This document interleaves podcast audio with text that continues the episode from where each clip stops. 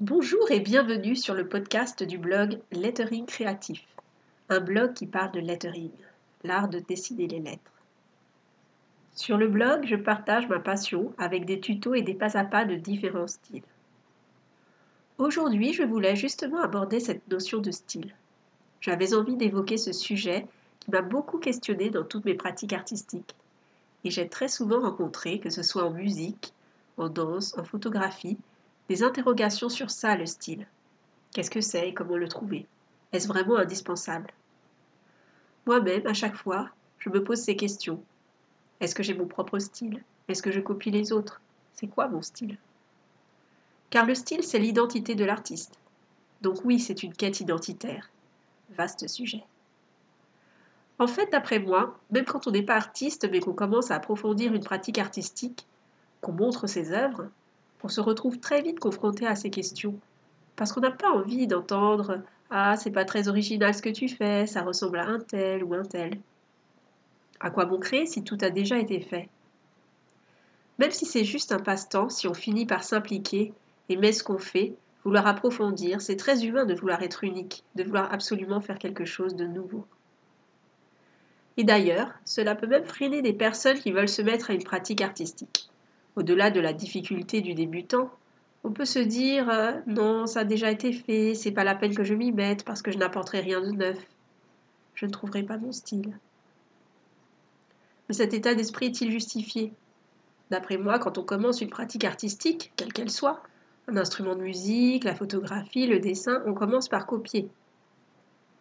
Revenons au pourquoi de la pratique. Quand on débute, sauf si on est enfant et que ce sont nos parents qui nous ont inscrits, c'est parce qu'il y a une attirance. J'entends souvent des personnes qui s'y mettent sur le tard et qui disent des phrases comme j'ai toujours rêvé de faire du piano, de me mettre à l'aquarelle, de faire du théâtre ou de la danse. Au départ, on est motivé, c'est nouveau, on apprend plein de choses. Vient ensuite un premier palier d'apprentissage. On stagne. C'est assez cyclique ensuite. On apprend, on stagne, on apprend, on progresse, etc. La question du style arrive, je pense, au moment où on arrête de copier et où on se lance dans ses propres créations. Parce que oui, on commence toujours par copier. Tous les profs disent de trouver quelque chose qu'on aime, un artiste, une œuvre, et de la copier. Il ne faut pas se dire c'est nul ce que je fais, je ne fais que copier. Le fait de copier est très intéressant et formateur. Car pour trouver son style, il faut commencer par savoir ce qu'on aime. Plus il y a de variété dans ce qu'on regarde, écoute, copie, plus on va réussir à aller vers son style car on pioche des idées, on affine ses goûts, et on va finir, un peu par élimination, par trouver son propre style. On dit souvent que tout a déjà été fait. Oui et non. Effectivement, innover à chaque fois qu'on crée, c'est impossible. Mais naturellement, comme chacun est un être unique, on va insuffler son unicité dans ce qu'on fait. En général, on commence par copier ce qu'on aime et ensuite, par souci d'ouverture ou pour sortir de sa zone de confort, on peut trouver intéressant d'aller vers des choses qui ne nous attirent pas de prime abord, mais qui ont un aspect qui nous intrigue. La créativité peut naître de cela. Le risque est de tourner en rond sinon et de faire toujours la même chose. Explorer est important si on cherche son style. Rien n'est figé et on pourra toujours retourner vers sa zone de confort. Car il faut bien dire que ça fait du bien aussi. Une fois qu'on a trouvé un éventail assez large de différents styles qu'on aime, on va créer son propre style en quelque sorte le meilleur de ce qu'on pioche à droite et à gauche. Une autre manière de faire est d'explorer en changeant de domaine artistique. Tu fais du lettering Va voir une expo photo ou un spectacle de danse. Tu trouveras des idées sur la composition, sur le souffle et l'espace. De mon côté, j'ai commencé le lettering quand j'ai voulu enjoliver mon bullet journal.